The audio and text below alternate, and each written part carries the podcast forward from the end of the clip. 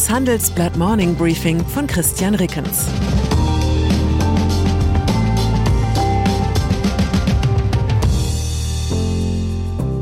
Guten Morgen allerseits. Heute ist Dienstag, der 10. Januar 2023. Und das sind unsere Themen. Auf Wachstum getrimmt. Lufthansa steht vor ITA-Übernahme. Auf Kante genäht. So steht es wirklich um die Energiesicherheit. Auf Rendite gepolt die Lieblingsaktien der Analysten. Lufthansa vor ITA-Übernahme.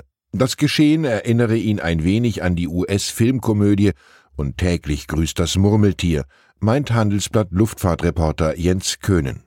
Seit Tagen berichten italienische Zeitungen wieder einmal, Lufthansa stehe kurz vor dem Einstieg bei ITA, der Nachfolgegesellschaft der insolventen Alitalia. In den zurückliegenden Jahren hatte es diese Prognose immer wieder gegeben, erfüllt hat sie sich bislang nie. Dieses Mal scheint es anders zu sein. Ein Dekret, das die italienische Regierung kurz vor Weihnachten verabschiedete, ist zwischen den Zeilen auf einen einzigen Wunschkäufer für ITA zugeschnitten, Lufthansa.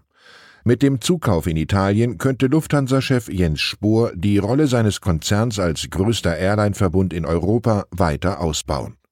Zudem brächte ITA mit Rom das dringend benötigte Umsteigedrehkreuz in Südeuropa in den Lufthansa-Konzern, um auf neuen Strecken, etwa in Richtung Afrika, wettbewerbsfähig zu sein. Spohr sagte kürzlich auf einer internen Lufthansa-Veranstaltung, aus demselben Grund schaue man sich auch die portugiesische TAP an. Die Regierung in Lissabon will die Fluggesellschaft ebenfalls privatisieren. Energiesicherheit in Deutschland. Die belgische Regierung und der Energiekonzern Engie haben sich auf die Laufzeitverlängerung der zwei Atomkraftwerke Tihange 3 und Duell 4 bis 2035 geeinigt. Die Verlängerung sei entscheidend, um die Energieversorgungssicherheit in den nächsten zehn Jahren zu gewährleisten, sagte der belgische Premierminister Alexander De Croo. In Deutschland sorgen die belgischen Atommeiler immer wieder für Diskussionen. Mehrfach wurden Mängel festgestellt, etwa marode Betonteile. Gut möglich allerdings, dass in Deutschland die letzten drei Atomkraftwerke wie geplant in diesem Frühjahr vom Netz gehen und wir dann noch froh sein werden, stattdessen Atomstrom aus den belgischen Brösel-Reaktoren importieren zu können. Wie stark wir bereits jetzt auf solche Importe angewiesen sind, hat Handelsblatt Energieexperte Klaus Stratmann anhand des 16. Dezember 2022 nachgezeichnet. Laut Daten der Bundesnetzagentur lag an jenem Nachmittag der Beitrag von Wind und Sonne zur Deckung der Stromnachfrage bei unter zwei Gigawatt. Hinzu kamen nochmals etwa zwei Gigawatt aus Biomasse und Wasserkraft. Die Stromnachfrage allerdings bewege sich zwischen 60 und 70 Gigawatt. Mit anderen Worten, der bei weitem größte Anteil der Nachfrage musste über Kohle, Gas und Kernkraftwerke gedeckt werden. Zusätzlich waren zeitweise über 5 Gigawatt an Strom-Nettoimporten erforderlich, um die Nachfrage zu decken. Das ist mehr als die aktuell noch am Netz befindliche Leistung aus Kernkraft von knapp 4 Gigawatt. Für Christoph Bauer, Energieexperte der TU Darmstadt, sind diese Zahlen ein Alarmsignal. Zum ersten Mal habe man am konkreten Ereignis gesehen, dass Deutschland bereits heute auf zuverlässige Lieferungen aus dem Ausland angewiesen sei. Aber, so Bauer, dass das Ausland immer aushelfen könne, sei keineswegs sicher. Die deutsche Politik nimmt dieses Risiko bei der Energieversorgung offenbar wissentlich in Kauf. Für den Kollegen Stratmann erfüllt dies den Tatbestand der organisierten Verantwortungslosigkeit.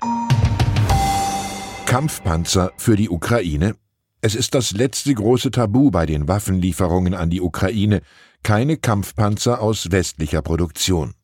Wobei die Ungedienten unter uns in den vergangenen Monaten erst Schritt für Schritt lernen mussten, dass zwar allerlei Kriegsgerät in die Kategorie Panzer fällt, aber sich deshalb noch lange nicht zum Kampfpanzer qualifiziert.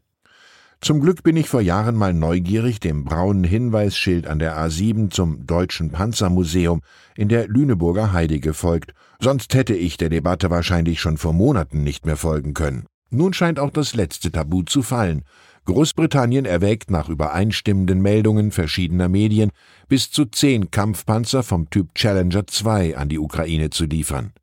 Offiziell soll die Entscheidung laut Spiegel beim Treffen der sogenannten Rammstein-Gruppe der westlichen Ukraine-Verbündeten am 20. Januar fallen. Parallel strebt die polnische Regierung eine breite Koalition mehrerer Länder zur Übergabe westlicher Kampfpanzer wie etwa des Leopard 2 an. Regierungssprecher Steffen Hebestreit machte gestern deutlich, dass es in Deutschland keinen Kurswechsel bei den Kampfpanzern gibt. Die Bundesregierung habe zum jetzigen Zeitpunkt kein Bestreben, ihrerseits Leopard 2 Kampfpanzer an die Ukraine zu liefern. Der entscheidende Teil des Satzes dürfte sein, zum jetzigen Zeitpunkt. Wenn andere westliche Verbündete vorlegen, wird sich die Bundesregierung dem Gruppendruck einmal mehr kaum entziehen können. Die Lieblingsaktien der Analysten. Dem deutschen Aktienmarkt ist der beste Jahresstart seit 2003 gelungen. Die Aussichten für den gesamten Markt sind allerdings unsicher. Um Orientierung zu bieten, hat das Handelsblatt für alle 160 Aktien im DAX, MDAX und SDAX mehr als 2000 Einschätzungen von Analystinnen und Analysten ausgewertet und auf dieser Basis ein Ranking mit den Topics der Experten für das Jahr 2023 erstellt. Unter den meistempfohlenen Aktien finden sich Blue Chips wie die Deutsche Telekom oder Infineon, aber auch überraschende Namen wie der IT-Dienstleister Adesso oder der Glasfaserspezialist Atran. Merke, ein Analyst kann irren. Bei 2000 Analystenstimmen ist das zumindest unwahrscheinlicher. Prinz Harrys Memoiren. Wegen schwerer Regenfälle müssen alle Einwohner die Stadt Montecito verlassen. Das ordneten die örtlichen Behörden an. Zu den Bewohnern des kalifornischen Promi-Clusters zählen auch Prince Harry und seine Frau Meghan. Doch vermutlich hieße es den meteorologischen Einfluss der verstorbenen Königin Elizabeth II. zu überschätzen, würde man in den Niederschlägen einen Ordnungsruf aus dem Jenseits an den unbrutmäßigen Enkel vermuten. Verdient hätte er's. Harrys autobiografisches Abrechnungsbuch mit dem britischen Königshaus kommt heute auf den Weltmarkt.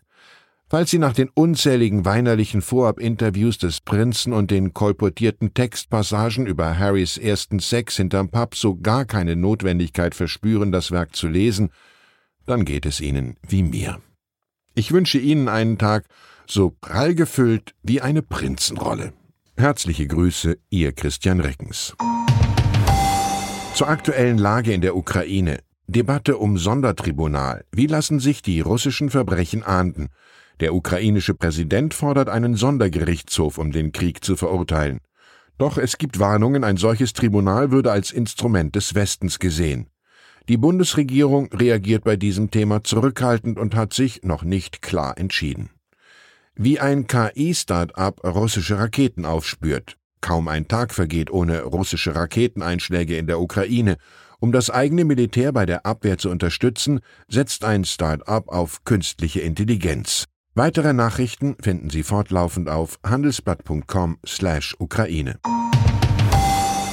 Das war das Handelsblatt Morning Briefing von Christian Reckens, gesprochen von Peter Hofmann.